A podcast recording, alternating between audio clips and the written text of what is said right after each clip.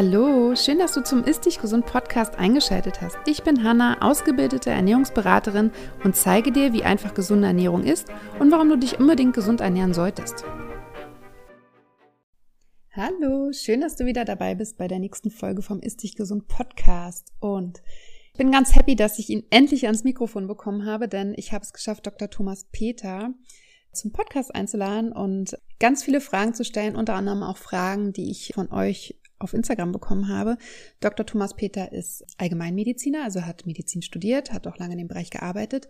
Das Besondere an ihm ist aber, dass er sich auch in der traditionell chinesischen Medizin ausgebildet hat und diese ebenfalls anwendet. Das heißt, er arbeitet sehr ganzheitlich, er arbeitet nicht nur mit den schulmedizinischen Methoden, sondern halt auch, wie gesagt, den Methoden der TCM und noch vielen anderen Methoden. Und es ist, also ich kann nur sagen, bleibt unbedingt dran, weil er hat einfach unheimlich viel Wissen und gibt es auch sehr, sehr gerne weiter. Von daher hör dir auf jeden Fall diese Folge an. Es ist mega interessant und am Ende, ich habe natürlich in den Shownotes auch nochmal alle Infos zu ihm verlinkt. Folgt ihm gerne auf Instagram. Und ja, jetzt wünsche ich dir ganz viel Spaß beim Zuhören. Ja, hallo Thomas, vielen Dank, dass du dir die Zeit genommen hast. Ich freue mich, weil ich weiß ja, du bist sehr busy. Magst du dich einmal vorstellen, erzählen, wer du so bist, wo man dich findest, was du so machst? Ja, vielen Dank erstmal für die Einladung, liebe Hanna, und auch schön, dass ich hier sein darf. Ja, mein Name ist Dr. Thomas Peter, ich bin Facharzt für Allgemeinmedizin. Ich habe klassisch Medizin studiert, so wie jeder andere Arzt eben auch, habe so ein bisschen allerdings einen Unterschied mit drin, und zwar war ich drei Monate in China gewesen. Das war nach dem letzten Semester. Ich habe mir praktisch ein Extrasemester genommen dafür, um dann dort die Ausbildung zur traditioneller chinesischen Medizin, Akupunktur zu machen und habe danach mein Examen ganz normal gemacht und bin dann auch erstmal, ja, wie jeder andere Arzt in die Klinik und, und habe halt einfach mal die 24-Stunden-Dienste runtergerobbt, so wie das jeder macht. Und ja, habe halt eine klassische schulmedizinische Ausbildung gemacht und habe dann danach angefangen und habe eine eigene Praxis hier in Bensheim an der Bergstraße aufgemacht. Sehr schön. Das hört sich interessant an. Das bringt mich auch gleich zum Thema. Du hast so ein bisschen einen anderen Ansatz. Also du verbindest quasi die TCM mit der Schulmedizin und vor allem deinen Erfahrungswerten, die du quasi in deiner Praxis testest. Wie kam es dazu? Also klar, du hast dieses Auslandssemester gemacht oder das Auslandsjahr, aber wie kam es dazu, dass du quasi die Ansätze verbindest? Das hat äh, ein bisschen Ursprünge auch schon in meiner Genetik. Also meine Mutter ist Heilpraktikerin und hat 25 Jahre eine eigene Praxis betrieben bei uns um die Ecke. Und das habe ich natürlich auch mitbekommen, beziehungsweise war da auch involviert gewesen, habe ein bisschen mitgeholfen auch. Und ich habe dann schon während dem Studium eben einfach angefangen, äh, Menschen zu akupunktieren, zu behandeln. Und habe das erstmal natürlich, so wie man das immer macht, wenn man anfängt, erstmal an Freunden gemacht und an Bekannten. Und müssen halt immer herhalten, das Versuchskaninchen ist dann so. Und ja, das hat sich eigentlich das ganze Studium so durchgezogen, dass ich schon die ganze Zeit nebenher so ein bisschen alternativ gedacht habe. Und wenn du halt anfängst, in der chinesischen Medizin zu denken, dann geht es fast nicht anders, als dass du den Menschen ganzheitlich betrachtest, weil die chinesische Medizin ja mit den sogenannten Syndromen arbeitet. Das sind also verschiedene Kombinationen einzelner Symptome, einzelner Beschwerden. Und da fassen wir immer alles zusammen. Und deswegen war ich eigentlich von Anfang an in dieser ganzheitlichen Denkweise drin. Und ich habe dann nichts anderes gemacht, als das stufenweise dann auf die Physiologie, auf die Naturheilkunde und auf auch andere Therapieverfahren dann zu erweitern. Und so war ich eben drin und habe dann einfach mal gedacht, naja, komm, wir probieren es mal, machen mal keine Kassenpraxis auf, wir versuchen es mal mit einer Privatpraxis. Und es hat auch gut funktioniert und dann habe ich das bis heute so fortgeführt. Ja, ich wollte gerade sagen, sehr erfolgreich. Du bist ausgebucht, ne? Aktuell. Ja, ja schon ziemlich aktuell. Versuchte ja immer Kunden von mir unterzuschieben, aber. Natürlich eher schwierig. Das ist natürlich auch so, du musst ja auch bedenken, wir haben natürlich auch einen relativ langen Leidensweg bei den Leuten, bevor die zu uns kommen. Ne? Die waren ja in der Regel beim Hausarzt, dann waren sie beim Facharzt, dann waren sie vielleicht noch bei anderen naturheilkundlichen Therapeuten und dann kommen sie eigentlich nur her, wenn sie nicht mehr weiter wissen. Und da ist es natürlich auch so, dass du diese Leute dann auch nicht innerhalb von drei Wochen gesund bekommst. Das ist einmal einfach so. Und deswegen haben wir uns eben so festgelegt, dass wir sagen, wir nehmen nur einen Neupatient pro Tag. Das ist sogar schon relativ viel auf Dauer, wenn du einen neuen pro Tag nimmst. Ich habe dann zwischendrin mal auf zwei pro Tag erweitert, aber das wurde mir dann zu viel und jetzt habe ich einen Patientenstopp im Moment eingelegt. Und da kann ich jetzt halt auch nichts machen. Ich bin halt irgendwie auch nur ein Mensch und versuche natürlich immer Ärzte, wenn du da einen Tipp für mich hättest, dann gerne und ähm, versuche auch mal die Praxis zu erweitern, aber es ist sehr, sehr schwierig, einen Arzt auch zu finden, der eben genauso auch denkt. Ne? Es ist schon schwierig genug, Arzthelferinnen an sich zu finden, aber Ärzte ist nahezu unmöglich aktuell. Und ja, müssen wir einfach mal gucken, wie es weitergeht. Aber spricht ja auch für diese Behandlung, die wir machen. Und deswegen bin ich auch sehr zufrieden, dass ich mich so entschieden habe, das so zu machen. Ja, ich bin auch froh, dass ich dich gefunden habe, weil bei mir ist es ähnlicher Fall. Bei mir kommen auch viele, die seit zehn Jahren Probleme haben und einfach nie weitergekommen sind. und diesen ganzheitlichen Ansatz suchen. Bei mir ist halt nur so, ich bin ja keine Ärztin, das heißt, bei Schilddrüsenproblemen zum Beispiel mhm. Muss ich dann ja mit Ärzten zusammenarbeiten und es ist tatsächlich oftmals sehr schwierig. Deswegen bin ich auch froh, wenn ich immer Ärzte finde, die auch ganzheitlich und anders ja. denken offen sind auch. Wir versuchen ja auch natürlich das auch noch ein bisschen netzwerktechnisch dann auch zu erweitern. Das ist uns ja auch wichtig, dass wir eben nicht nur in, in Hessen oder in, an der Bergstraße jetzt hier abdecken. Wir haben ja auch viele Leute, die von auswärts dann kommen, die kommen dann eben einmal und dann bekommen die eine große Untersuchung. Danach werden die im Wesentlichen online betreut oder telefonisch. Und das versuchen wir ja auch ein bisschen zu erweitern. Ich denke da auch über mobile Blutentnahmeteams oder sowas in die Richtung nach, um da einfach noch ein bisschen mehr in die Breite gehen zu können. Aber das ist natürlich auch ein Prozess, der einfach ein bisschen Zeit braucht. Klar. Ja, aber gute Idee. Danke. Neben deiner Praxis hast du ja noch Next Vital gegründet, eine Firma für Nahrungsergänzungsmittel. Warum hast du dich dazu entschlossen, eigene Nahrungsergänzungsmittel herzustellen, herstellen zu lassen und nicht die vorhandenen, die es schon auf dem Markt gibt, zu nehmen? Ich muss dazu sagen, die Firma hieß ursprünglich gar nicht Next Vital, sondern Beste Vitalstoffe. Das wissen nur die meisten nicht. Den Namen dürfen wir aber gar nicht mehr nehmen, weil da halt Beste drin ist. Das ist immer so. Ja bisschen schwierig von der Art her.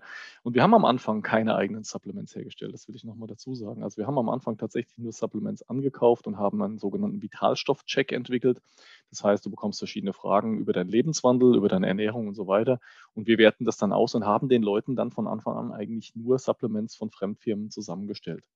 Es ist nur so, dass ich mit diesen Supplements mein Therapiekonzept von der Praxis nicht abbilden konnte. Das ist das Problem dabei. Ich habe ein festgelegtes Therapiekonzept und auch einen festgelegten Therapieplan. Und der spricht sich ja, wie du siehst, ja auch so ein bisschen online schon rum, dieser Ablauf, den wir da drin haben mit Schilddrüse, Nebenniere, Vitamin D und so weiter. Und das habe ich halt versucht, auch mit den eigenen Supplements dann abzubilden und so darzustellen, dass man das eben auch direkt umsetzen kann. Deswegen bauen wir die jetzt aktuell selbst und wir haben natürlich auch nochmal eine intensive Forschung verbracht daran, um einfach zu gucken, was kann ich denn da wirklich noch optimieren. Wobei man auch sagen muss, dass in Deutschland der Supplementmarkt ja schon sehr, sehr gut ist, finde ich. Also wenn man da wirklich weiß, wie man aussucht, dann kann man, hat man viele verschiedene Firmen, wo man gute Produkte eben auch aussuchen kann. Und wir haben einfach versucht, mit NextVital das nochmal auf ein neues Level zu bringen. Und wir möchten halt auch mehr in die Aufklärungsarbeit reingehen. Deswegen aber bilden wir ja auch Leute dafür aus, die dann eben auch diese Schulung weitertragen und diese Kenntnisse, die wir haben, unser Motto ist ja New Generation Living. Also es geht uns darum, eine neue Generation von Menschen auszubilden, die eben ein bisschen anders lebt vom Lebenswandel und dann eben natürlich auch High-Quality Supplements eben zuführt. Ja, ich nutze eure Supplements auch sehr gerne. Als auch für meine Kunden. Eine Frage, die ich super oft bekomme, ist immer, okay, ne, nehmen wir an, Patient, Patientin fühlt sich nicht so wohl. Allgemein, das Wohlbefinden ist nicht so gut, fühlt sich nicht richtig fit, ist müde, antriebslos regeneriert schlecht, hat irgendwie Heißhunger oder so. Ja, also allgemein einfach nicht so ein gutes Lebensgefühl, Gefühl allgemein.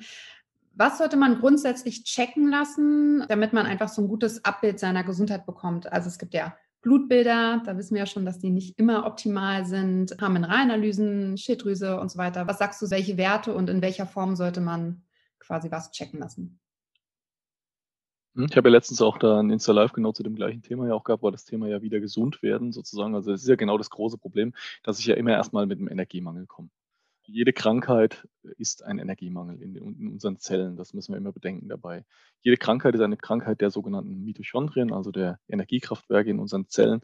Und diese Krankheit ist immer verursacht durch einen Mangel primär. Davon können wir ausgehen.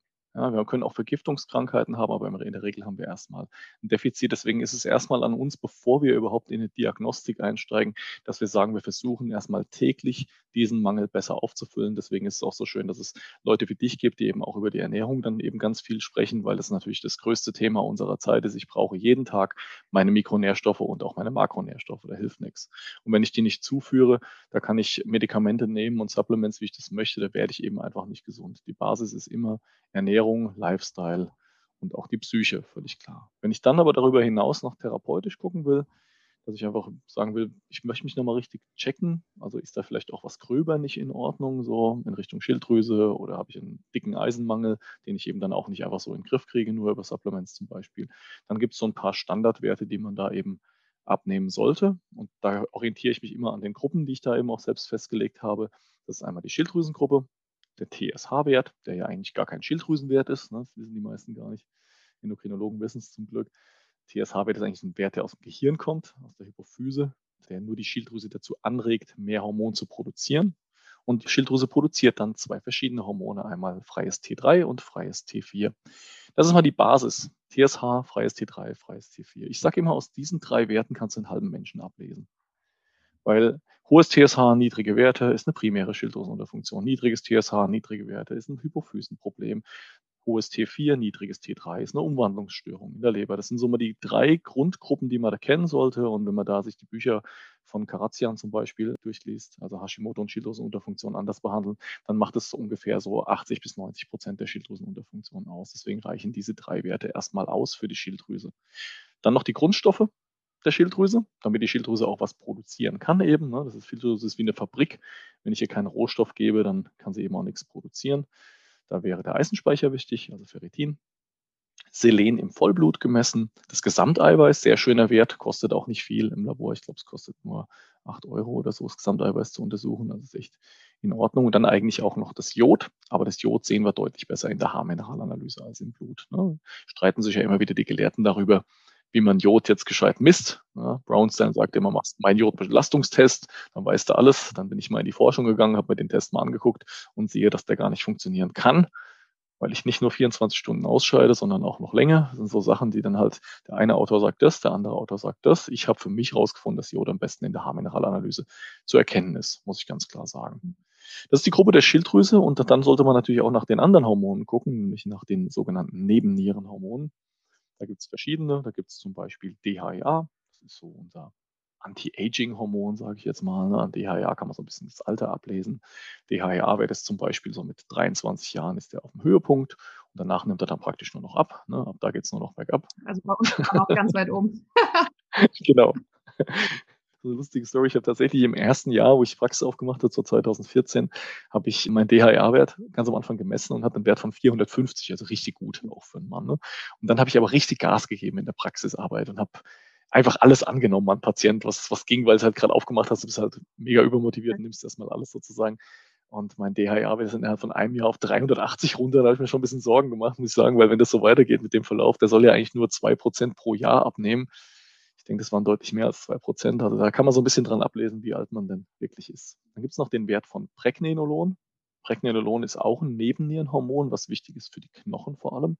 Auch daran sehen wir so ein bisschen unseren Allgemeinzustand. Dann gibt es den Wert von Progesteron. Ne? Das ist das Hormon, was bei der Frau vor allem nach dem Eisprung gebildet wird. Das ist wichtig für die Schwangerschaft. Deswegen heißt es auch Progestatione, mhm. Progesteron. Das sollte man bei Frauen aber am richtigen Zyklustag abnehmen, 19. bis 21. Zyklustag oder eben in der Postmenopause, also nach den Wechseljahren. Da ist es dann egal, an welchem Tag man das abnimmt. Auch da gibt es definierte Zielspiegel, auch bei Männern natürlich wichtig, dieses Hormon nicht vergessen. Ne? Die meisten Libido-Probleme zum Beispiel hängen nicht unbedingt mit dem Testosteron zusammen, sondern fast immer mit dem Progesteron. Das wissen die wenigsten und da sollte man einfach mal gucken. Dann Testosteron, wie gesagt, das müsste das freie Testosteron in dem Fall sein und dann auch noch gerne das Östradiol. Mhm. Da spricht man immer von der Gruppe der sogenannten Östrogene. Das eigentliche Östrogen an sich gibt es nicht. Das heißt dann entweder Östradiol oder Estriol. Das ist praktisch das Hormon, was die Frau vor dem Eisprung produziert, damit eben dann überhaupt erst ein Eisprung passiert. Und parallel zu dieser Nebennierengruppe gibt es dann noch das Coenzym Q10, mhm. was wichtig ist, woran wir erkennen können, ob da eine Erschöpfung da ist. Und das macht für mich noch Sinn, das zu kontrollieren. Und dann als letztes noch ein Vitamin D-Spiegel, Vitamin Dora, sehr, sehr wichtig dabei. Und wenn wir das abgecheckt haben, Schilddrüse, Nebenniere und Vitamin D, dann haben wir schon mal unser sogenanntes Hormondreieck mhm. kontrolliert. Und ich sage dir, dass du bei chronischen Erkrankungen praktisch niemanden finden wirst, bei dem das wirklich überall in den Zielbereichen drin ist. Nicht in den Normbereichen, in den Zielbereichen. Ja, also nehmen wir an, die hören jetzt hier alle unsere Folge und sagen, haben fleißig mitgeschrieben und gehen jetzt zu ihrem Hausarzt. Oftmals sagen ja die Ärzte, es ist nicht nötig. Kann man solche Werte auch einfach, also kann man zum Labor gehen und das einfach aus Ja, klar, müssen? selbstverständlich, das natürlich. Du kannst zu jedem Labor gehen in Deutschland. Du musst nur wissen, dass es natürlich, weil du ja ohne eine Überweisung kommst, ist es dementsprechend eine Privatleistung. Kann ja nicht anders sein, das ist klar, aber das ist ja auch okay für die meisten Leute. Es gibt aber auch bei den meisten Laboren, wie zum Beispiel bei Gansimon, Selbstzahlertarife. Das mhm. heißt, da wird es ein bisschen günstiger durchaus und das macht tatsächlich wirklich auch was aus im Preis. So 250 Euro ungefähr sollte man als Selbstzahler mitbringen wenn man jetzt wirklich eine komplette Laborkontrolle haben möchte. Aber ich denke, das kann man sich schon ein, zweimal im Jahr auch leisten. Durchaus, man kauft sich auch alle zwei Jahre ein neues Handy für 600 bis 800 Euro. Also von daher, da denkt keiner drüber nach. Bei Gesundheit ist es aber noch viel wichtiger, das Geld zu investieren. Du kannst zu jedem Labor hingehen. Du musst natürlich auch in diesem Fall den Laborarzt dazu bringen, dass er das macht. Nur beim Laborarzt ist natürlich die Hürde wesentlich niedriger als bei einem Hausarzt, weil der Hausarzt hat ein Budget, dann muss er auf den Fall, wenn du es privat bezahlen willst, muss er den Fall extra anlegen, weil manche Werte kann er ja über die Kasse abnehmen und andere wieder nicht. Ein TSH-Wert zum Beispiel kann er abnehmen, aber die freien Werte kann er nicht abnehmen. Dann würde er tatsächlich von sich bezahlen. Das heißt, wenn ihr da einen Hals habt hinterher, weil er das nicht abgenommen hat bei euch, dann wundert euch mal nicht, denn das geht ja von seinem Budget ab. Mhm. Das ist ja das Problem dabei. Und wenn dieses Budget überschritten ist pro Quartal, dann passiert Folgendes, er bezahlt es für euch. Ja. Das ist so. Er bekommt es abgezogen und das erfährt er erst neun Monate später. Die Kassenabrechnung wird erst neun Monate nach dem entsprechenden Quartal ausgezahlt. Das heißt, wenn du eine Kassenpraxis aufmachst, kriegst du in den ersten neun Monaten nur einen Abschlag, nur einen Mini-Abschlag davon. Und das heißt, er müsste das ja jedes Mal jeden Fall einzeln kontrollieren. Deswegen macht er das eben dann auch nicht. Und deswegen ist natürlich die Hürde für den Hausarzt wesentlich größer. Der sagt natürlich eher, brauchen wir nicht. Brauchen wir nicht, ist die falsche Aussage, aber er könnte es ja offen erklären an Patienten, warum es nicht funktioniert. Das wäre ja okay. Ich denke, die meisten würden das auch verstehen. Aber deswegen ist es immer sehr, sehr schwierig, mit dem Hausarzt da zu diskutieren. Das heißt, wenn ihr ein Labor in der Nähe habt, guckt einfach mal, da könnt ihr gerne hinfahren, das ist überhaupt kein Problem. Ich mache das praktisch bei mir so in der Praxis, wenn ich Leute habe, die auswärts sind, dass ich denen ein Labortestset zuschicke, das geht von ganz immun, und dann gehen die irgendwo hin und lassen sich pieksen und schicken das ganz normal per Post ein, völlig unproblematisch. Ansonsten kann man mein Labor auch anrufen und kann sagen, hey, hol's mal bitte ab. Die kommen tatsächlich in ganz Deutschland dann vorbei, auch beim Patienten zu Hause. Das ist eine feine Sache. Und da kommt man dann immer schon irgendwie an die Werte ran. Das sollte jetzt nicht unbedingt das Problem sein. Nur was ihr nicht machen solltet, ist halt dem Arzt diese therapeutische Hoheit zu nehmen. Ne? Also jetzt irgendwie zu sagen, ich brauche das, bitte mach das. Das muss schon gut vorbereitet sein und es muss auch gut gewählt sein, damit man das bekommt. Deswegen empfehle ich immer bei sowas eine schriftliche Anfrage mitzubringen an den Hausarzt und zu sagen, hey, pass mal auf, ich habe mich mal eingelesen zu dem und dem Thema und mich würden folgende Werte vorsorgemäßig interessieren und ich würde das gerne selbst bezahlen und ich würde auch gerne selbst ein Gespräch mit Ihnen dazu privat bezahlen. Ein Gespräch beim Arzt kostet in der Regel so 20 bis 30 Euro, ein mhm. kurzes Gespräch ne, von 10, 15 Minuten. Also das kann man schon mal machen. Und dann habt ihr wesentlich weniger Probleme, weil der ist dann schon vorbereitet und der wird dann nicht so überfallen. Ja.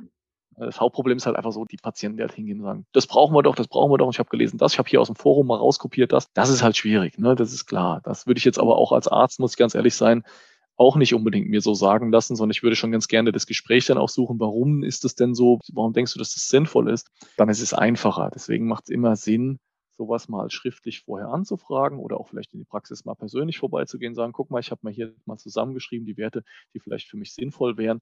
Vielleicht macht ihr euch mal Gedanken und informiert mich, ob ihr die abnehmen könnt. Aber wirklich versuchen, freundlich zu bleiben. Ich meine, es ist ein Arzt, mit dem müsst ihr zusammenarbeiten. Und da geht es ja auch um Gesundheit. Da sollte man jetzt nicht versuchen, irgendwie Stress zu machen. Das ist, weil sonst wird es nicht funktionieren. Ja, ist auf jeden Fall nochmal ein guter Tipp. Also Geht auch beim Heilpraktiker natürlich, ist auch völlig unproblematisch. Bei den Heilpraktikern ist es natürlich einfacher. Ich weiß allerdings nicht, wie lange die Heilpraktiker noch Blut abnehmen dürfen. Ah. Das ist ein Thema, weil die Heilpraktiker dürfen ja jetzt zum Beispiel schon keine Eigenblutbehandlungen mehr machen. Das ist ja schon letztes Jahr oder vorletztes Jahr, glaube ich sogar. Nee, ich glaube, es war sogar vor drei Jahren, ist es schon genommen worden. Und das war natürlich ein wesentliches Therapieverfahren auch für die Heilpraktiker und auch ein sehr effektives Therapieverfahren, was die angewendet haben. Und das ist natürlich ein bisschen fies. Die dürfen also praktisch jetzt nicht mehr richtig IM und so weiter arbeiten. Und Deswegen ist immer so die Frage, wie lange dürfen die noch Blut abnehmen? Im Moment dürfen die aber noch Blut abnehmen und da ist es in der Regel wirklich ein bisschen einfacher, an die entsprechenden Werte zu kommen, wobei man da immer das Problem hat, dass derjenige natürlich dann auch die therapeutische Hoheit übernehmen möchte und dann sagt, wir brauchen noch das, wir brauchen noch das. Und das ist natürlich für einen Menschen, der jetzt nicht Therapeut ist, immer schwierig zu unterscheiden, was brauche ich wirklich, was soll ich mir aufdrücken lassen, wo, wo muss ich aufpassen, was ist da so das Problem? Ist ja auch der Grund, warum ich da jetzt parallel noch an so einem Online-Beratungstool arbeite. Da bin ich dran, das produzieren wir im nächsten halben Jahr damit die Leute selbst ihr eigener Therapeut werden können. Ja, viel Arbeit im Hintergrund. ja, das wären so die Tipps, wo ich sage, ja. Das, da kommst du am ehesten mal an die Laborwerte ran. Ja? Und dann auch nicht sagen, ich nehme nur das, was ich kriege, ne? mhm. weil das ja auch so ganz oft, dass, dass man praktisch diesen Diskussionen dann auf dem Weg geht, das sollte man nicht machen. Es geht ja immerhin um eure eigene Gesundheit. Ja. Und äh, da muss man schon halt gesund widmen, nur indem man sehr streng mit sich ist. Ja. Also, ja. Je kränker ich bin, umso mehr muss ich tun. Ja. Deswegen lieber präventiv. Absolut. Mhm. Lieber vorher ein bisschen gucken, auch ruhig mal schon, wenn ich gesund bin, mit 25 Mal Labor abnehmen, damit ich dann später eben auch einfach weiß, mhm.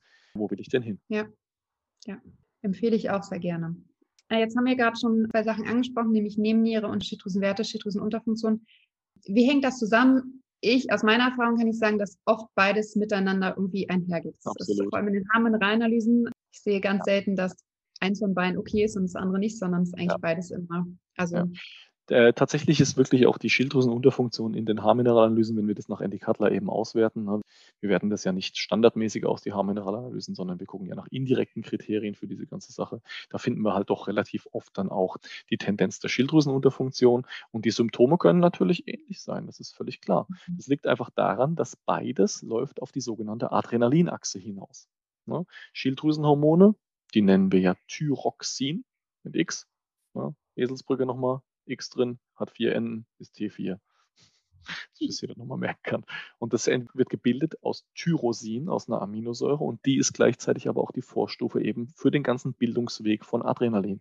Und deswegen sind die Symptome ganz oft gleich und deswegen haben wir als Grundsymptom sowohl bei der Nebennierenschwäche als auch bei der Schilddrüsenunterfunktion eben die Antriebslosigkeit. Das ist ein ganz klassisches Ding, weil Adrenalin brauche ich, um mich zu aktivieren. Adrenalin ist nichts Böses. Das, was wir unter Adrenalin, diese Adrenalinschübe, die wir immer so nennen, das ist nicht Adrenalin, sondern das ist Noradrenalin. Und das Noradrenalin macht die Durchblutung schlechter, das äh, macht direkt die Schweißdrüsenproduktion und alles an. Das macht das Adrenalin deutlich weniger. Adrenalin wirkt zum Beispiel auf die Herzkraft positiv. Das heißt, ich habe mehr Antrieb, ich habe mehr Energie, der Blutdruck ist ein bisschen höher, aber nicht überhöht. Die meisten Leute haben ja eher auch einen niedrigen Blutdruck, ne, die mit der Schöpfung kommen tendenziell. Deswegen, es läuft beides auf die Adrenalinachse hinaus und deswegen müssen wir auch gucken, dass wir immer beide Achsen im Blick haben und auch beide Achsen parallel behandeln. Also mhm. da sehe ich die Gemeinsamkeit zwischen beiden. Es war mir auch viele Jahre gar nicht so bewusst, sage ich dir ganz ehrlich. Auch diese Adrenalinachse auch erst wirklich in den letzten Jahren jetzt erforscht, wo das hinläuft.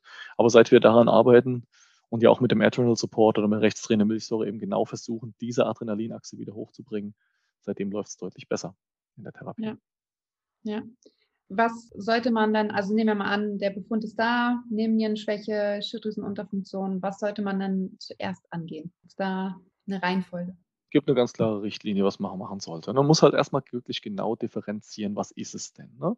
Wenn ich also wirklich eine Schilddrüsenunterfunktion habe und ich habe keine Nebennierenschwäche und das sehe ich im Blutlabor ja spätestens sehr, sehr gut, muss man sagen. Sehe ich zwar auch in der Haarmineralanalyse, aber im Blut sehe ich es dann eben doch nochmal deutlicher. Also wenn ich gute DHEA, Cortisol, Progesteronwerte habe, dann habe ich jetzt erstmal an sich nicht unbedingt eine Nebennierenschwäche dann würde ich nicht die Nebennierenschwäche eben auch noch behandeln. Ich würde nur das behandeln, was ich eben auch finde.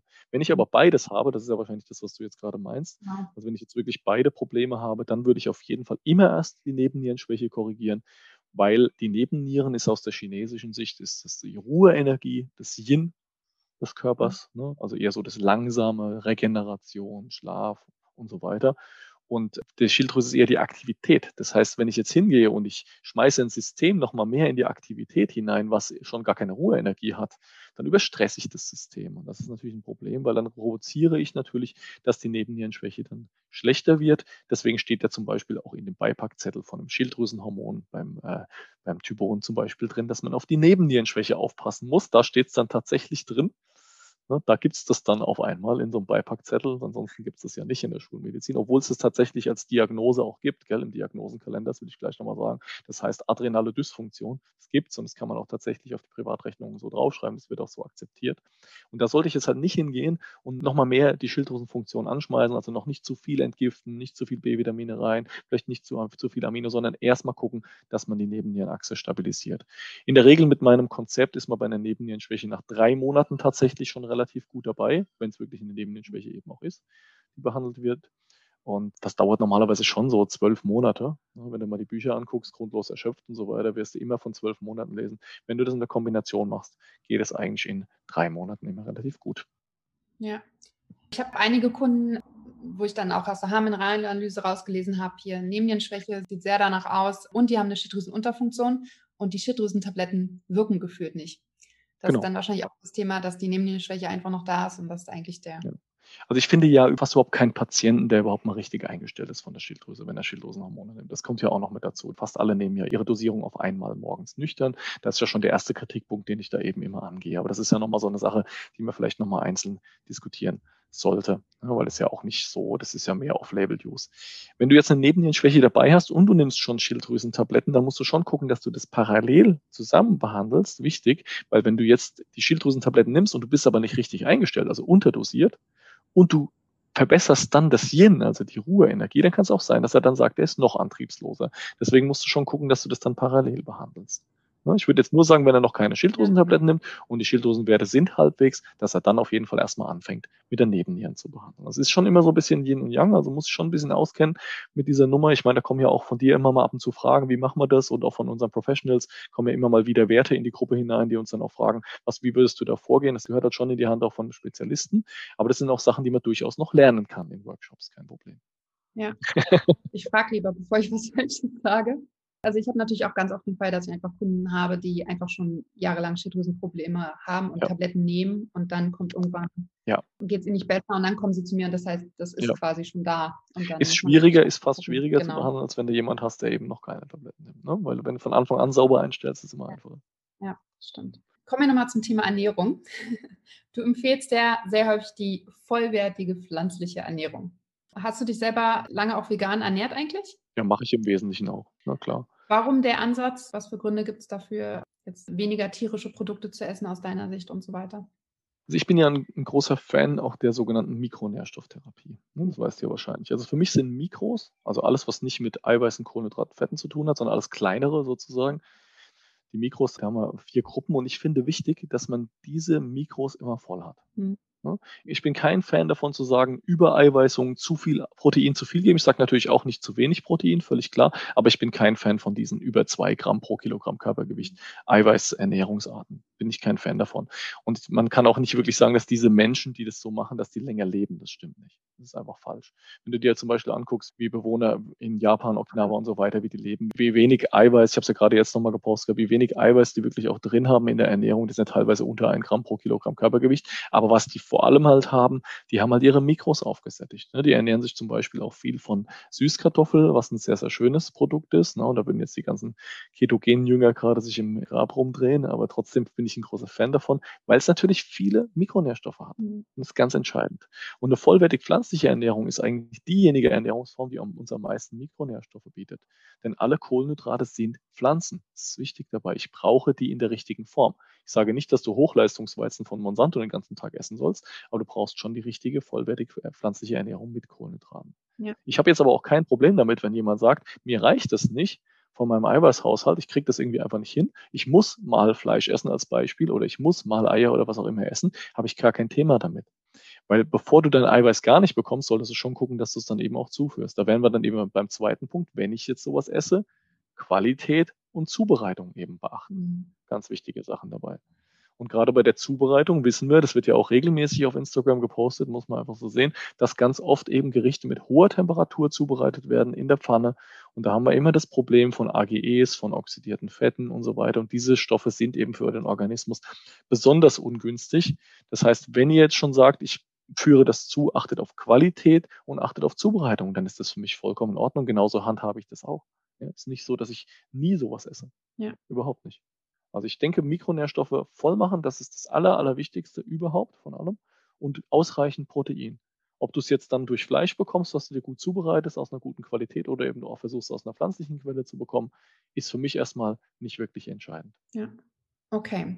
Ich habe natürlich die Community auch nochmal nach Fragen gefragt. Es kamen so viele, die können wir alle gar nicht beantworten. Können wir vielleicht im Nachhinein nochmal kann ich dir Screenshots schicken? Können wir mal schauen, ob wir die restlichen noch irgendwie auf Insta so beantworten können. Ich glaube, sonst würden wir heute Abend hier noch sitzen. Aber ich habe mir ein paar rausgepickt, die ich ganz interessant fand und wo ich dachte, okay, das ist jetzt auch nicht zu spezifisch. Und die würde ich gerne nochmal durchgehen. Frage Nummer eins ist, kann man Bauchschmerzen von EAAs, also essentiellen Aminosäuren, bekommen? Prinzipiell kannst du von allem Bauchschmerzen bekommen. Es hängt immer so ein bisschen davon ab, wie ist deine individuelle Konstitution und wie ist die Dosierung und was ist es für ein Produkt, was du wählst. Ich weiß jetzt ja auch nicht, was dafür EAAs empfohlen wurden, das kann ich jetzt nicht sagen. Es sind schon Aminosäuren. Das muss man einfach wissen. Es ist klar, es ist ein saurer Bestandteil. Ne? Deswegen heißt es Aminosäuren. Mhm. Das ist klar. Das heißt, wenn ich eine anfällige Schleimhaut habe und ich bin vielleicht im Magen einfach auch ein bisschen ja, sensibel, dann kann es schon sein, dass EAAs auch durchaus mal Bauchschmerzen machen können. Gibt es einen ganz einfachen Trick. Ich sollte die EAAs dann auf jeden Fall zur Mahlzeit mhm. zuführen, damit sich das praktisch vermischt. Das macht ja sowieso Sinn, wenn man mal ganz ehrlich ist, weil die sind ja auch normalerweise in der Mahlzeit eben in der Nahrung ja auch mit drin. Deswegen bin ich sowieso ein großer Fan davon zu sagen, ich nehme Mikros und Makros, wenn möglich dann eben auch zur Mahlzeit, weil ich bekomme das ja da. Sonst kommt, wird ja meinem Organismus suggeriert, er müsste immer wieder verdauen, er würde immer wieder Nahrung bekommen. Und wir wollen ja schon auch ein bisschen die Fastenpausen eben einhalten. Ja. Das ist völlig klar. Also der Trick ist eben zu sagen, ich nehme dann erstmal weniger und ich nehme die dann zur Mahlzeit und dann steigere ich das langsam hoch. Dann sollte das normalerweise eigentlich auch in Ordnung sein. Okay. Von Nexvital gibt es, glaube ich, Kapseln, ne? Gibt es ja Kapsel- und Pulverform. Macht das für dich einen Unterschied? Bei uns gibt es keine Kapseln, sondern Presslinge. Ne? Das ist das, was wir haben. Also wir haben Presslinge, das sind gepresste Aminosäuren sozusagen, die dann eben einem Dünndarm einfach nur zerfallen. Mhm. Wir wissen bei essentiellen Aminosäuren, dass die Aufnahme innerhalb von 23 Minuten passiert. Also wir wissen, dass die in 23 Minuten im Blut nachweisbar sind. Das ist der große Unterschied eben so auch zu einem Proteinpulver, was ja der Körper erstmal sehr umständlich über, über Enzyme, Proteasen und so weiter zerlegen muss, bevor er das dann eben aufnehmen kann. Da muss er es in der Leber nochmal zusätzlich verarbeiten. Das haben wir eben bei essentiellen Aminosäuren gar nicht, das Problem. Deswegen finde ich Presslinge eigentlich ideal. Wenn jetzt aber jemand sagt, ich kann die nicht schlucken, ja, weil die sind zu groß und mich wirkt oder was auch immer, dann gibt es das durchaus als Pulver, zwar nicht von uns, aber von anderen Firmen kein Problem. Okay. Bei essentiellen Aminosäuren hast du immer das Problem, Pulver ist einfach der Geschmack. Das ist einfach ein Thema. Dadurch, dass die eben auch schwefelhaltige Aminosäuren mit drin haben, schmecken die wirklich bitter und nicht lecker. Das muss man einfach mal so sehen. Und da versuchen viele Firmen dann halt mit Geschmacksstoff oder mit Fruchtextrakten oder was auch immer diesen Geschmack aufzupimpen. Und ganz ehrlich, es gibt nach wie vor immer noch keine einzige Variante, also ich kenne zumindest keine, in der man das in der schmackhaften Form tatsächlich zuführen kann. Und deswegen denke ich mir dann so, dann kann ich auch unsere Amino nehmen. Die kannst du im Notfall auch klein hacken, das ist kein Problem. Du kannst die sogar in einen Hochleistungsmixer reinschmeißen, das ist egal, weil Aminosäuren sind so klein, dass die da nicht kaputt gehen. Das wäre jetzt kein Thema, dann kannst du dir das auch überall mit drüber machen. Okay vielleicht nochmal ein guter Tipp, weil man muss ja von den Dingern auch so ein bisschen was nehmen. So 15 Stück am Tag, glaube ich. Irgendwie. Wir können ja mal Video posten von unserem Rekordhalter. Ja. Was war das? Sascha Holderfair. 30, 30 auf einmal. Ja. Muss man nicht nachdenken. ich kann es keine Chance, mehr als 10 ist schwierig. Also ich finde fünf schon hintereinander. Wenn man dann noch was ja, ja. nimmt, ist schon, also ich komme da auch an meine Grenzen, aber gut. Sie tun gut, von daher. Stimmt. Absolut. Gerade auch mit dem Kreatin jetzt drin bei den neuen. Ist schon top, schon gut geworden. Ja. Kommen wir zur nächsten Frage. Kann Magnesium Blähungen und Verdauungsprobleme machen? Ja, Magnesium ist ja berühmt dafür sozusagen, dass es eben Bauchbeschwerden machen kann. Wir nennen es einfach mal grob Bauchbeschwerden, ob es jetzt Durchfall ist oder Blähung oder was auch immer, ist erstmal egal. Bei unserem Magnesium passiert es in der Regel nicht. Wir haben da sehr, sehr gute Rückmeldungen bisher bekommen. Wir hatten aber auch mal zwei, drei in der gesamten Zeit, wo es eben dann doch passiert, wo wir es uns auch nicht wirklich erklären können, warum. Die häufigste Ursache, warum Magnesium Blähung verursacht, ist, dass die falsche Verbindung von Magnesium verwendet wird. Wenn du zum Beispiel Magnesiumcitrat oder Magnesiumoxid verwendest, dann sind das Verbindungen, die relativ kurzkettig sind. Ne, Citrat ist einfach nur die Säure davon mhm. sozusagen mit Zitronensäure und Oxid ist einfach nur oxidierter Anteil von Magnesium. Und durch diese Kurzkettigkeit ist das Präparat dann sehr, sehr abhängig von den Säurebasenverhältnissen im Magen-Darm-Trakt. Also wenn du mal ein bisschen mehr Säure oder weniger produzierst, dann wirkt das sofort auf das Präparat, auf die Zusammensetzung. Es kann es dann sein, dass sich das Magnesium von seinem Bindungspartner löst. Mhm. Und dann sucht sich das Magnesium im Magen-Darm-Trakt einen neuen Bindungspartner. Und das kann irgendwas sein, was sehr groß ist und dann wird das Magnesium nicht aufgenommen. Und wenn das Magnesium nicht aufgenommen wird, dann zieht es im Endeffekt Wasser in den Bauch und dann bekomme ich entsprechende Durchfälle oder eben auch Blähungen, Gärungsprozesse, was auch immer. Deswegen sollte man gucken, dass man die richtigen Magnesiumformen verwendet. Da haben wir jetzt drin Magnesiumtaurat, Magnesiumbisglycinat und Magnesiummalat. Und das Schöne ist, daran hat jedes einen einzelnen Transporter. Wird also auch sehr schön aufgenommen im Darm und da bin ich immer auf der sicheren Seite. Und dazu haben wir halt auch diese Funktionskombination Nervensystem, Muskelfunktion und Energiestoffwechsel. Und das ist schon sehr, sehr gut angekommen, das Präparat. Ich denke auch, dass wir da nicht nochmal was dran ändern werden. Wir haben nochmal geguckt jetzt nach anderen Magnesiumformen, aber ich denke, es wird so bleiben von der Idee her. Ja, und da kriegen wir halt wenig Rückmeldungen dazu. Auch nicht null, sage ich ganz offen, aber halt wenig Rückmeldungen. Ja gut, es ist ja immer individuell. Absolut, jeder ist anders. Ich kann zum Beispiel kaum Zink nehmen. Ist einfach so. Ich bin anscheinend in der Phase 2 so ein guter Entgifter in der Leber, dass wenn ich nur so ein bisschen die Phase 1 stimuliere, ich wirklich super krass, wenn ich zwei Next Zink in der Woche mhm. nehme. Mhm. Muss ich schon wirklich regelmäßig den Bindungsmix dazu nehmen, sonst ja, wird mir übel. Das ist krass. Also wirklich, ja, bin da bei Zink super, super sensibel. Liegt wahrscheinlich auch daran, dass ich natürlich über das gekeimte Getreide wahrscheinlich auch relativ viel Zink ja bekomme schon in der Grundversorgung und müsste ich einfach nochmal tracken, um zu gucken, ob ich da nicht vielleicht auch einfach zu hoch bin. Ja. Nochmal auf dieses Individuelle, weil das finde ich auch ganz ein wichtiges Thema nochmal, weil ganz oft ist das so, das merke ich auf jeden Fall auch bei meinen Kunden, dass die mit einer extremen Erwartungshaltung nennen. Also die haben einen sehr langen Leidensweg hinter sich und irgendwann haben sie dann natürlich, finden sie dich und sind begeistert von dir. Und aber im Endeffekt als Therapeut, als Arzt, als Coach ist es ja trotzdem so, dass man viele Dinge einfach zusammen ausprobieren muss und dass es keine, ja, ja es gibt halt keinen. Jeder Mensch ist anders. Genau, jeder Mensch ist anders und wir begleiten natürlich und ich finde, das ist auch nochmal ein wichtiger Punkt, das nochmal rauszuarbeiten und zu sagen, jeder ist halt individuell und man hat natürlich Erfahrungswerte, aber trotzdem kann es halt auch immer anders laufen. Ist das bei dir ähnlich? Also ich meine, du sagst ja auch, manchmal dauern die Behandlungen halt bis zu zwölf Monate, manchmal länger probierst Sachen aus mit deinen Patienten, nicht immer funktioniert alles. Völlig klar. Wir haben ja so ein bisschen das Problem in der Naturheilkunde, wir stehen ja immer so ein bisschen im Fokus. Ne? Ich weiß nicht, ob du das auch spürst, so Schulmedizin darf immer alles und jede Nebenwirkung ist okay. Ja. Und wenn die Leute dann nach einem Medikament krank sind, richtig, dann ist das auch okay, weil das hat ja im Beipackzettel gestanden. Aber wir müssen es immer richten. Also wir haben immer genau einen Versuch, sage ich immer zu den, zu den anderen mhm. Therapeuten. Ne? Und wenn der nicht klappt, dann sind wir schon so ein bisschen im Fokus. Ich habe dann noch ein bisschen mehr Spielraum, weil die Leute einfach von mir wissen, dass ich, wenn was nicht läuft, dass ich es dann eben nochmal korrigiere, weil ich auch das Know-how besitze, zu sagen, wenn das nicht funktioniert, dann muss es das sein und gehe da halt auch relativ selbstsicher ran. Aber wenn du dann natürlich jetzt ein neuer Therapeut bist und du strahlst dann nochmal ein bisschen Unsicherheit aus, dann hast du schon ein bisschen auch das Problem, dass du dich da wie zu verantworten hast. Und deswegen sollte man das auch dem Patienten von Anfang an mitteilen. Und dafür habe ich einen, sehr, sehr schönen Spruch, den ich den Patienten immer sage. Und der heißt, ich bin ja nur ein ganz kleiner Teil in Ihrem Leben. Das dürfen Sie nicht vergessen. Ja. Also wenn Sie jetzt zu mir kommen, bin ich ja trotzdem nur ein Mini-Teil. Und Ihre Gesundheit hängt ja von so vielen anderen Faktoren ab, dass wir nie sagen können, wenn es nicht besser wird, dass es auch an mir lag. Das ist ganz wichtig, dass man es den Leuten mal sagt, weil es nimmt ein bisschen den Druck von dir raus und es ist auch so, wie du es sagst. Ja, wir gehen natürlich auch immer ran mit der Erwartungshaltung, wir machen jetzt einen guten Therapieplan. Zwei Wochen später muss alles okay sein. Das ist ja auch in unseren Köpfen drin, so ist es nicht. Wir strahlen das ja auch aus. Ja.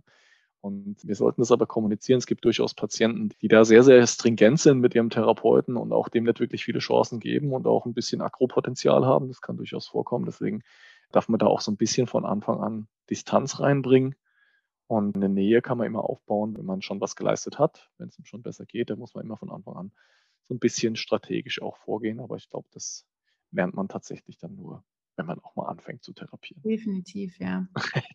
ja, also ich sage auch immer, das ist ja, also finden, suche halt mit meinen Kunden zusammen den Lösungsweg, ja, weil jeder ist anders, auch gerade in der Ernährung, nicht jeder kann alles so gut umsetzen, da muss man einfach ausprobieren, ob das was ist. Auch mit Supplements. Ein Weg, ein Weg ist ja auch nie gerade. Ja, ein Fluss ist auch nie gerade. Fluss hat immer auch Kurven dran. Das ist normal. Kommt auch mal vor im Leben, dass man falsche Wege einschlägt, die muss man dann halt auch wieder zurücklaufen. Ja. Das bedenkt man dabei nicht. Und dieser Weg, den ich zurücklaufe, ich meine, das kennst du ja, wenn du an der Autobahn an der Ausfahrt vorbeifährst, ja, was ist denn dann wohl der nervigste Weg? Ist der Weg der, dann der zurück oder ist der Weg, wo du merkst, dass du falsch läufst? Und je früher du es halt erkennst, umso besser kannst du dann gegensteuern. Dann musst du halt aber wieder zurück. Das kostet einfach Energie und dann muss der Patient mit durchgehen. Das ist halt ein Vertrauen, was man da auf Dauer dann eben aufbaut. Und ich denke, da kommt man am besten dazu hin, wenn man den Fehler auch erkennt und auch selbst zugibt und wirklich daran arbeitet, sich immer wieder die Frage stellt, ist es wirklich, bildet sich das jetzt wirklich ein oder habe ich da wirklich vielleicht irgendwo was falsch gemacht an dem Plan? Ja. Ja. Kann durchaus sein. Und dann schreibst du die besten Pläne. Und was willst du jetzt noch genau mehr machen, als die besten Pläne schreiben? Ja. Nächste Frage. Wieso empfehlen wir beide Q10? Du hast es gerade schon bei der Blutanalyse genannt. Also ein Grund ist natürlich, dass ich es in der Blutanalyse ganz oft im Mangel finde. Das ist eben einfach so. Es gibt kaum einen, der da mal gute Spiegel hat. Das liegt eben einfach daran, dass wir alle zu wenig an der Sonne sind. Denn Q10 wird ja in der Sonne, in der Haut wieder regeneriert. Ne? Q10 wird verbraucht. Das ist eine, eine Form, die, das ist die verbrauchte Form und eine Form, die eben noch nicht verbraucht ist. Und das mit L, L wie Leben, kann man sich gut merken, ist die Form, die noch nicht verbraucht ist. Und die muss dann, diese verbrauchte Form muss in der Sonne wieder in das Ubiquinol dann übergeführt werden. Und wir sind alle zu wenig draußen. Und unser Lebensstil verlangt leider von uns, dass wir dann Q10 eben auch zuführen. Mal ganz davon abgesehen, brauche ich Q10 ja auch ungefähr an jeder Stelle in der Energieproduktion in unseren Energiekraftwerken. Q10 ist unser sogenannter Elektronentransporteur. Das heißt, es nimmt in den Energiekraftwerken ein Elektron und transportiert es von einer Stelle zur anderen. Und das ist ja der wichtigste Prozess überhaupt in der Mitochondrien, dass diese Elektronentransportkette so nennen wir die, die ETC, dass die in Ordnung ist, dass die gewährleistet ist. Ne? Das ist auch der Prozess, wo Schwermetalle eben blockieren, wo Mikronährstoffe notwendig sind. Aber ohne Q10 läuft da eben gar nichts. Deswegen ist Q10 in jedem Basisplan auch mit drin. Und deswegen habe ich Q10 auch in die Gruppe der Nebenniere mit reingesetzt, weil ich da einfach denke, dass ohne Q10 halt einfach eine Erschöpfung der Nebennierenachse vorprogrammiert ist. Ja. Also ich hatte ja auch letzten Sommer Probleme mit meiner Nebenniere und mir hat Q10 total gut getan, muss ich sagen. Ja, mega gut, super gut. Und wir haben ja beim Q10 haben wir ja tatsächlich auch als eine der wenigen Firmen keine Gelatinekapsel. Das auch eine wichtige Sache nochmal mit dabei. Da wurden wir dann natürlich gefragt, warum habt ihr, wenn ihr keine Gelatinekapsel habt, dann müsst ihr doch aufpassen, dass das nicht oxidiert. Das ist richtig. Deswegen haben wir das tatsächlich auch mit Spiegeln überprüft, ob unser Q10 ankommt und es wird exakt genauso. Deswegen haben wir, sparen wir dann Gelatine und Karagen. Das finde ich noch viel besser an der Sache. Sehr schön. So, nächste Frage. Iron Support ist ein Produkt von euch. Bei einem Ferritinwert von 11 auch in der Stillzeit? Fragezeichen. Also in der Stillzeit wird ja sowieso immer geguckt, dass man ausreichend Eisen hat. Das ist ja ganz wichtig dabei, denn wenn du nicht genug Eisen hast, Achtung, hast du nicht genug Schilddrüsenhormone und wenn dein TSH dann zu hoch geht, kriegst, kannst du keine Milch bilden, weil der TSH ist praktisch, hoher TSH verhindert die Prolaktinbildung. Das ist das Problem dabei. Deswegen solltet ihr immer gucken, dass ihr genug Eisen, also genug Ferritin besitzt. Und ein Ferritin von 11 ist jetzt halt nicht ganz so optimal, um es mal vorsichtig auszudrücken. Also in der Stillzeit solltest du als Frau schon auf jeden Fall ein Ferritin von 50 haben. Mhm. Das reicht nicht für die Schilddrüsenhormonproduktion. Du musst aber bedenken, das ist ja richtig Kalorienverbrauch stillen. Ja, ja. Das ist ja brutal, ja. Also was da passiert an energetischen Prozessen, um die Milch herzustellen. Und dann auch, dann hast du ja zusätzlich noch den Schlafmangel in der Regel mit dabei und so. Und da musst du schon gucken, dass du da ausreichend Eisen hast. Und da gibt es kein Problem beim Next Iron Support, weil wir ein pflanzliches Eisen in Form von Eisenbisglycinat mit drin haben, plus ein Vitamin C plus Glycin. Und die beiden anderen Stoffe sind ja nur dafür da, dass eben Eisen auch besser aufgenommen wird. Haben bis jetzt überhaupt keine negativen Rückmeldungen bekommen und haben da auch keine Kontraindikation vorliegen. Ja. Aber ist es in, bei dem Wert nicht eigentlich besser, dann einfach mal eine Eiseninfusion zu bekommen? Definitiv. Allerdings muss man sagen, bei den Eiseninfusionen nochmal dazu, das wird ja jetzt im Moment gerade auf Insta auch ziemlich gepusht. Das finde ich auch gut von der Idee her. Aber bei Eiseninfusionen müssen wir trotzdem immer dran denken, dass das ja trotzdem ein dreiwertiges Eisen ist, was wir da infundiert bekommen. Wir haben ja ein, wenn wir ein Eisenbisglycinat haben, also in der Form zum Einnehmen, wie beim Iron Support, dann haben wir ein zweiwertiges Eisen drin. Und ein zweiwertiges Eisen ist für den Organismus wesentlich besser verträglich. Ein dreiwertiges Eisen, wie bei der Infusion, wirkt schon in gewissem Maße auch entzündungsfördernd. Okay. Ne, deswegen sollte eine Eiseninfusion sollte eine Notfallmaßnahme sein und keine Standardmaßnahme ist schon so bei mir in der Therapie, wenn ich sehe, dass einer mit einem Ferritin von 11 kommt, dann werde ich natürlich schon mal ein paar Eiseninfusionen machen. Aber du musst schon gucken, dass du vor der Eiseninfusion auf jeden Fall deinen Nährstoffhaushalt aufbesserst, gerade in Richtung Vitamin C und Antioxidantien, weil wenn du sonst die Eiseninfusion gibst und es wirkt proentzündlich, dann kriegst du natürlich entsprechende Nebenwirkungen auf die Eiseninfusion. Das heißt, ich gebe die nie ganz am Anfang. Ich bereite das immer erstmal ein bisschen mit dem Therapieplan vor und dann gebe ich das einfach, um dem ein bisschen zu helfen, ne? dass ich einfach sage, das reicht nicht mit dem Oralen, auch wenn ich mit dem Iron Support jetzt beispielsweise beispielsweise mit 3x2 rangehen würde, was ja schon eine hohe Dosierung auch wäre, dauert es bei einem Ferritin von 11 natürlich schon viele Monate, bis das dann auch voll ist. Deswegen kann man dann mal 1, 2 Eiseninfusionen geben und die Eiseninfusionen werden ja bei mir in der Praxis auch immer mit einer Mikronährstoffinfusion vorher kombiniert. Mhm. Auch gerade mit einer Hochdosis Vitamin C, damit wir da entsprechend keine Reaktion haben. Aber trotzdem immer wissen, Eiseninfusion ist, es ist, wird chemisch hergestellt. Das mhm. muss man einfach wissen. Okay. Und deswegen es ist es kein natürlicher Prozess für den Organismus. Ja. Jetzt kommt eine sehr interessante Frage. Kupfermangel im Blut, aber ein Überschuss in der Haarmineralanalyse. Was kann man da machen oder was bedeutet das? Gut, also man muss ja mal überlegen, welche ist denn die bessere Testmethode. Ne? So, das kann ich letztendlich gar nicht beantworten. Jetzt haben wir folgendes Problem beim Kupfer. Wir haben fast keine Erfahrungswerte, was Blut angeht. Es ist einfach so. Wir haben Vollblutanalysen, wir wissen aber nicht, ob die Vollblutanalysen wirklich realistisch den Status an Kupfer darstellen, weil Kupfer wird ja fast nur in den Zellen gespeichert. Ne, mhm. Kupfer wird fast nur in den Nervenzellen und in der Leber gespeichert. Das kennen wir ja von Kupferspeichererkrankungen, wie zum Beispiel Morbus Wilson ne, mit dem braunen Rand um die Augen. Das ist so der Klassiker der Ablagerung von Kupfer. So, wie willst du also mit einer Vollblutanalyse jetzt wirklich darstellen, ob Kupfer in deinen Zellen ausreichend da ist oder nicht? Deswegen haben wir die Kriterien nach Andy Cutler analysiert. Wie wertet er Kupfer aus? Deswegen interpretieren wir Kupfer praktisch immer nur indirekt. Wir gucken nicht auf den Kupferwert selbst in der Haarmineralanalyse. Wir haben verschiedene andere Verhältnisse, die wir dafür berechnen, um dann eben darstellen zu können, dass Kupfer im Mangel oder im Überschuss ist. Wir haben jetzt ungefähr so, ich glaube, 300 Haarmineralanalysen haben wir jetzt gemacht, ausgewertet. Und wir haben nur einen gehabt, der nach den Kriterien von Andy Cutler wirklich einen Kupfermangel hatte. Also mhm. von daher es ist sehr, sehr selten. Der Überschuss ist deutlich häufiger. Und wir sehen das auch, wenn wir den Leuten Kupfer geben. Und leider haben viele Kombi-Supplements, siehst du ja auch am Markt, das ist das, wo ich mich am meisten drüber aufrege, haben ja fast immer ein Milligramm Kupfer mit drin. Deswegen empfehle ich eben diese Multis nicht. Ne? Ich empfehle ja als Multipräparat nur Multivitamin aktiv ohne Kupfer von Heidelberger Chlorella, weil ich das einfach aktuell das beste Multi am Markt finde, weil da eben kein Kupfer drin ist. Und da haben wir das Problem, dass wir sonst immer weiter, immer mehr Kupfer bekommen. Und wir kennen Kupfer von der Homöopathie. Das heißt Kuprum. Ne, ist übersetzt Kupfer. Und Kuprum setzt man nur ein, wenn jemand akut Unruhe und Panikattacke hat. Nur dann, weil es sofort runterfährt.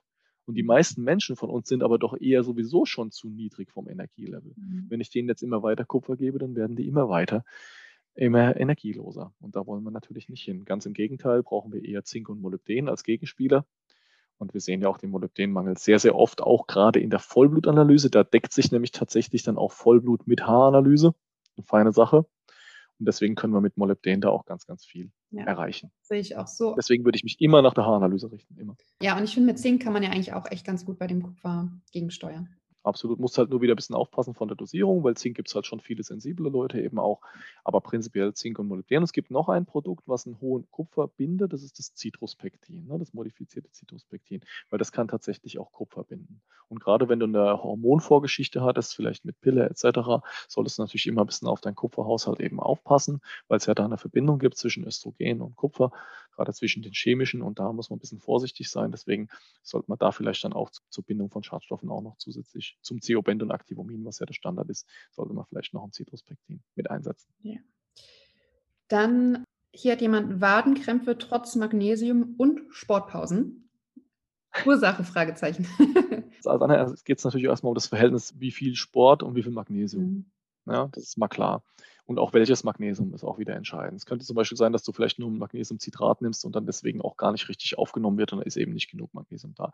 Deswegen würden wir als allererstes mal die Dosierung von Magnesium eben anpassen. Ja.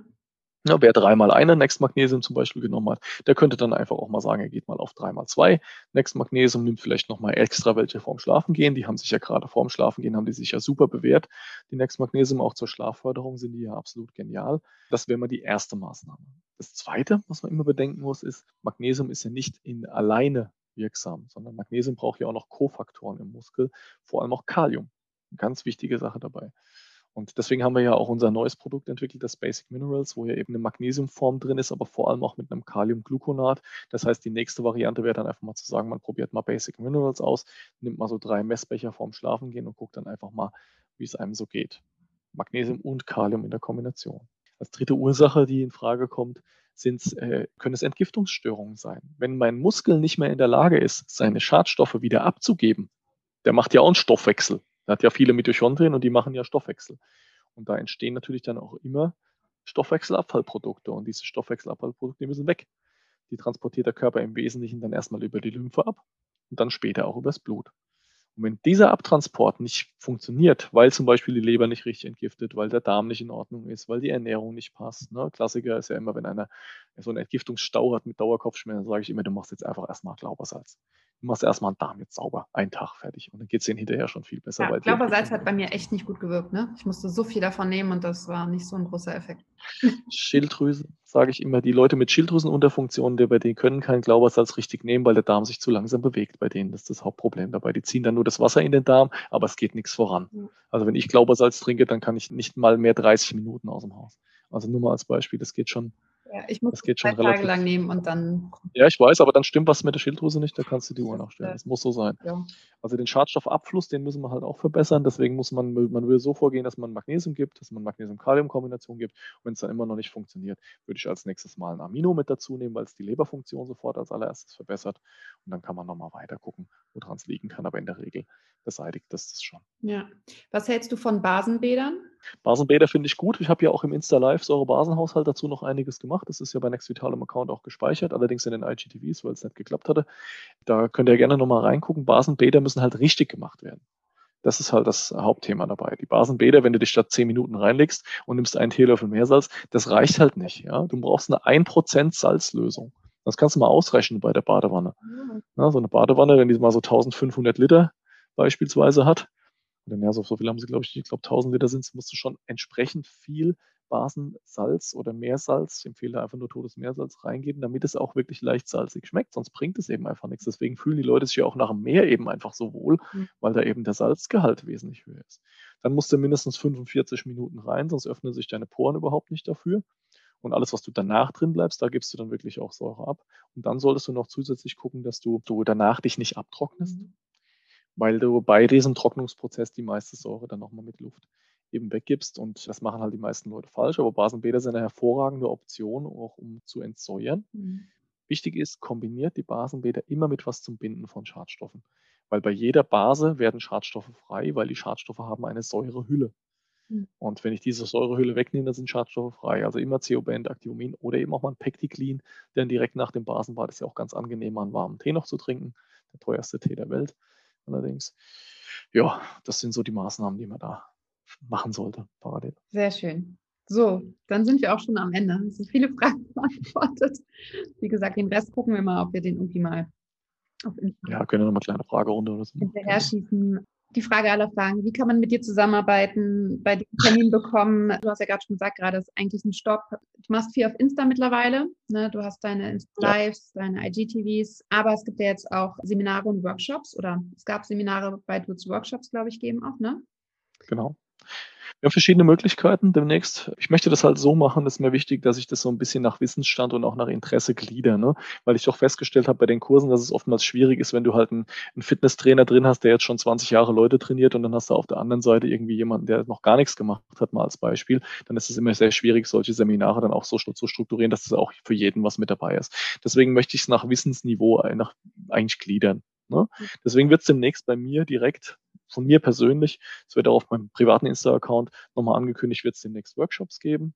Das ist klar. Diese Workshops, da haben wir drei verschiedene, die wir demnächst anbieten werden. Ein Kompakt-Workshop, so von 30 Minuten, da geht es einfach nur um die Fakten.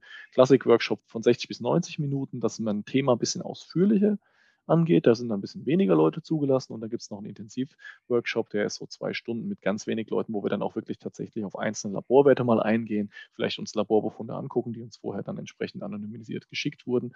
Und das werden wir auf einer eigenen Plattform nochmal machen.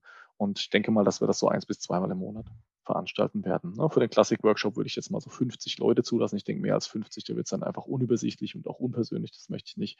Und für so einen Intensiv-Workshop werden wir auf keinen Fall mehr als 30 Leute dann auch nehmen. Ne? Mhm. Wenn es jetzt wirklich nur um Fakten geht, kann man wirklich viele Leute auch reinlassen in so ein Ding. Das ist mal so, dass, wenn du jetzt zum Beispiel sagst, du hast jemanden, der ist interessierter Laie oder ist auch selbst betroffen von seiner eigenen Gesundheit, dann wäre das eigentlich das Ideale dafür, weil man da auch die viele Sachen besprechen kann. Ich versuche dann parallel noch Therapeuten für mich auszubilden, sodass auch hinterher eine 1 zu 1 Betreuung möglich sein wird.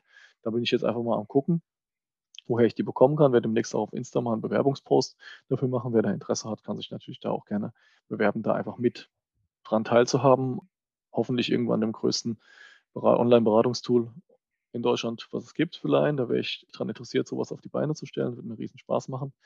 Dann wird es Seminare auch geben, wenn man das mal ein bisschen ausführlicher nochmal haben möchte, so wie wir bei Next Vital ja auch zwei Seminare haben mit Hormonseminar und Haaranalyse-Seminar, wird es da auch entsprechende Sachen geben. Dann gibt es noch die Möglichkeit, natürlich bei Next Vital die Ausbildung mitzumachen. Da bist du ja auch ab und zu mal im Coaching mit drin, so wie ich das gesehen hatte.